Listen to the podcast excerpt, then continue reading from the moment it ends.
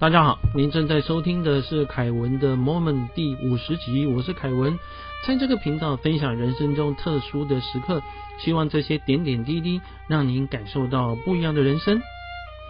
你曾经想过自己如果要达成目标，要做什么样的努力吗？诶，这其实哈不是我们在解决问题的时候第一件要问的事情。我们啊。应该先想一个东西，就是我要变成什么样的人？为什么？在《复利效应》这本书里面呢啊，这作者就举了一个例子。他说呢，当他懂这件事情的时候，就改善了他的生活，还有他个人的成长。在这位作者戴伦哈迪单身，准备要找对象结婚的时候啊，就是我们。希望能够开始追到女朋友啦，啊，或者是找到男朋友啦，哈。那我们总会想，哎，他最好是具备有什么样的这个专长？那可能有什么样的外形？好，那这位戴伦哈迪啊，真的很夸张，他就把它写下来，结果写了四十多页，好的也有，坏的也有，哈。比如说希望怎么样，不希望怎么样，哈。从他的个性、人品、特质、处事态度、人生观、家庭文化背景、出身、体型，连头发都写了，哇，真的是巨细靡遗啊！然后就开始想，哎，以后会过着什么样的生活？然后开始反问自己：如果他理想中的女生有这样特质的话，那他自己有没有？或者是说？如果有真的世界上面有这样子他理想中的女生出现的话，哎，这个女生会喜欢什么样的人？哎，这点很重要哈。我们常常是看到我们喜欢的人或者是事物，我们会去追求。事物当然就另当别论了哈。但是如果人的话，你喜欢他，他要喜欢你，这才叫两情相悦嘛。不然就会变成什么？变成单相思，变成苦恋了。所以，你理想中的人物出现的时候，你是不是已经准备好是他理想中的人呢？这点很重要哈。那这个戴伦哈迪呢？他就想，嗯，如果真的有这么一个女生出现，她应该的择偶条件的话，大概会怎么样？他就把它写下来，哦，也写了大概四十页。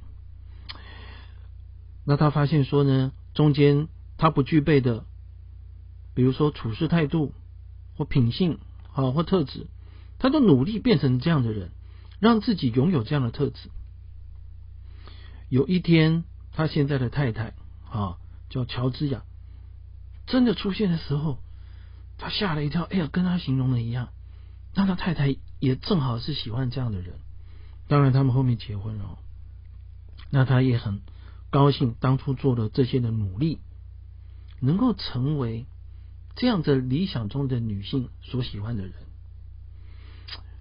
我觉得这件事情很有趣，但是很重要一点就是说呢，我们在生活中其实除了伴侣之外，我们在学校、在职场。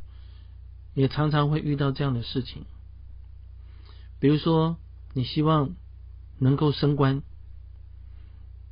在服务的单位里面出现了一个位置，正好比你高一阶，但是竞争的人可能有三个，啊，就会在想说，我去年的考绩还不错，可能会有机会吧，啊，但是另外一个某某某或另外一个甲乙丙。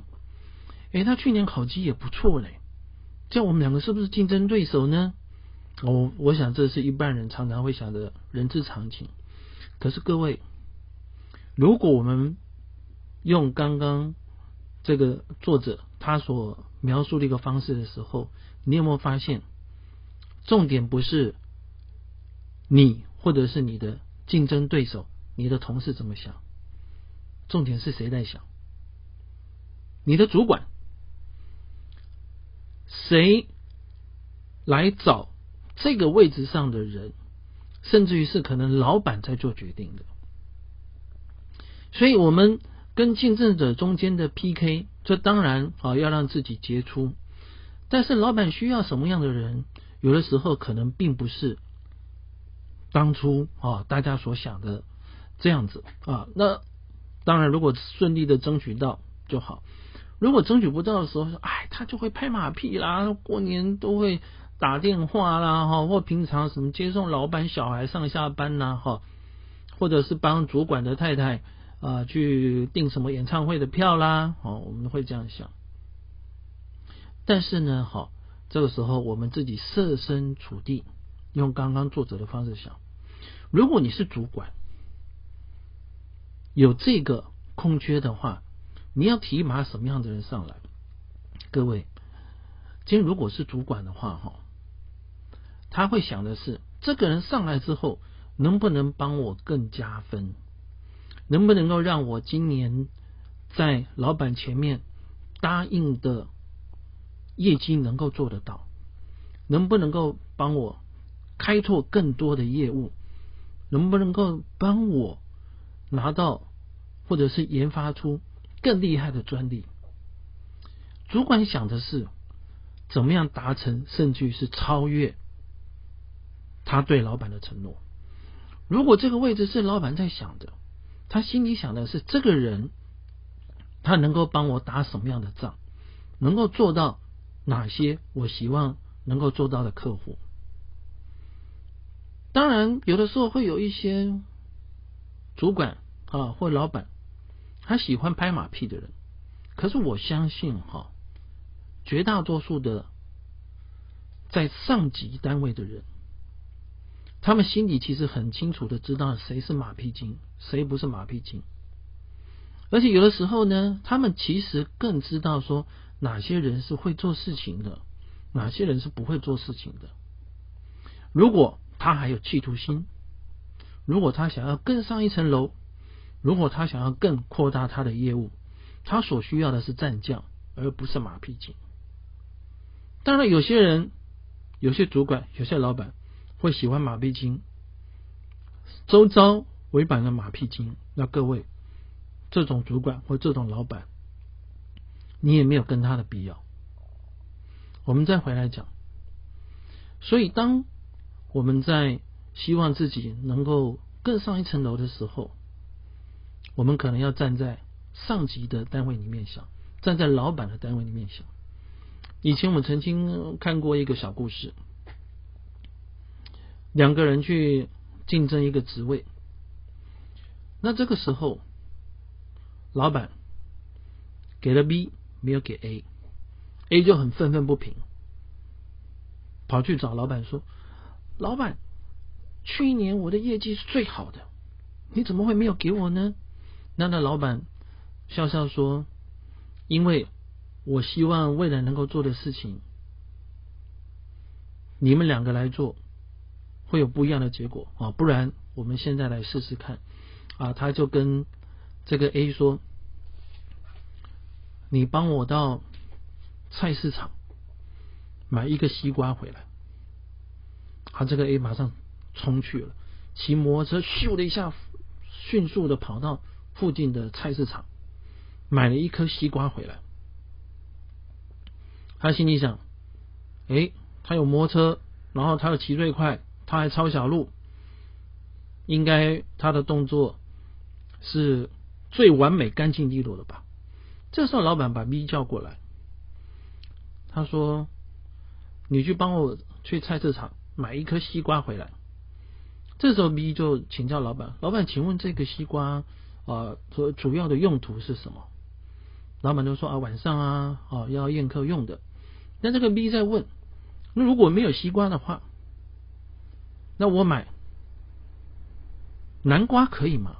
老板说不行，买南瓜的话啊就没有办法当水果了。但是也许买苹果是可以的。好，那这个 B 出去回来之后呢，啊，老板就找就在 A 的前面问 B。你问的苹果是多少钱吗？他说问了啊，西瓜一斤是十块钱，苹果一斤是二十块钱，但是苹果一斤哈啊一共有三个啊，所以呢能够切成对半切的话，能够切成是六片。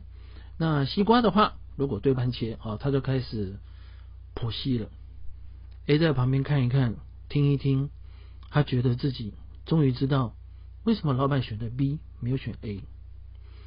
很多事情不是你做的很快把它完成就好了。对老板来说的话，他有时候透过这个动作，他要去获得更多的资讯。有时候他没有讲的很清楚，但是你必须要是那个帮他想到，甚至于是想更多的人。所以这个时候再回到我们的这个故事来，当我们要去追求什么事情的时候，你已经变成了适合这个伴侣或适合这件事情的人吗？有一句话说的很好：“花若盛开，蝴蝶自来；人若精彩，天自安排。”所以，对我们来说，要怎么样的让自己的人生充满了好的循环、正向的循环？那这里有一个公式非常重要：选择加行为加习惯加复利效应等于你的目标，也就是你的目标如果要是成功的话呢？你的选择，选择以后就要做决定了哈。你的行为就是你的行动，然后你的习惯就是你重复的这个行动，加上复利效应，也就是时间的话，就会让你的整个人生距离你的成功的目标更进一步。好，我们再把这个公式的话啊再重复一遍：选择加行为加习惯加复利效应等于目标。所以，如果我们举例这样说明，如果你希望啊能够求职成功，那这间公司如果是一个科技厂商的话，那我们该做什么事情呢？你选择就是你选的科技厂。那首先，当然，如果要进科技公司，你的数理的能力要不错。这个数理能力又不错，去的人如果都是理工科的，可能数理能力都很好啊。那时候怎么办呢？啊，除了我们要去。做好自己基本的准备之外，另外呢，我们在求职的内容里面，甚至于在面试上面，哈，跟我们自己的自传，我们就要做更多的准备。那做了准备之后的话呢，哈，我们刚刚提到第三个就是习惯，反复的练习，重复的练习，那到最后就不会人家问你什么，结果你脑袋空白一片，而是在面试的时候能够从容不迫的把它讲出来。那么接下来就是复利效应的，就是这个时间。那相信假以时日，做好选择，然后加上你的努力的行动，然后再重复的练习，假以时日，你就距离成功的目标更进一步。好，我们再回来讲，诶，那这个是保证成功吗？各位不一定。我们讲说距离成功的目标更进一步，但是呢，如果说你说好，我我一定要追到。林志玲，我举例来讲，各位，林志玲已经结婚了，所以你一定要追到她。那你设这个目标，距离成功当然是很不容易喽，对不对？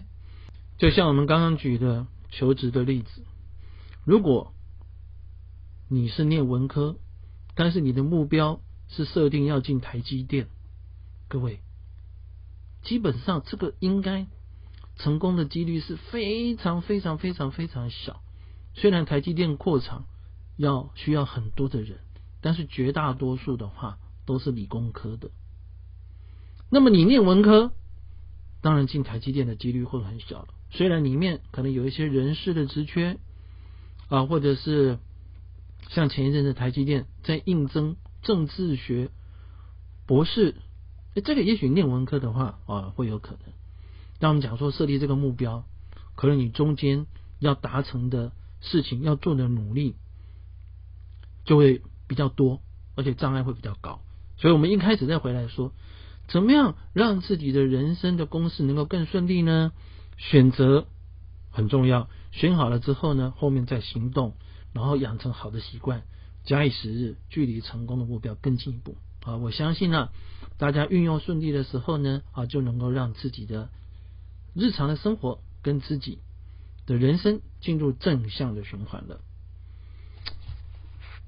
好，这个是在这集啊要向大家聊的。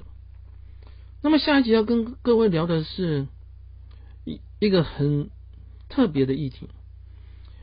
一个成功的人士哦，发现他的时间不够用，所以他就找了戴伦哈迪啊，就是复利效应的作者，去帮他做一个检视。而他检视之后，发现说他每天花了三个半小时去做一件事情，他以为很有用，其实对他一点帮助都没有。是什么事呢？这可能是你每天也都会花三个半小时去做的事情。我们在下一集。来为各位朋友来做分享，请记得对我们的节目订阅并评分，祝您健康平安，我们下次再会。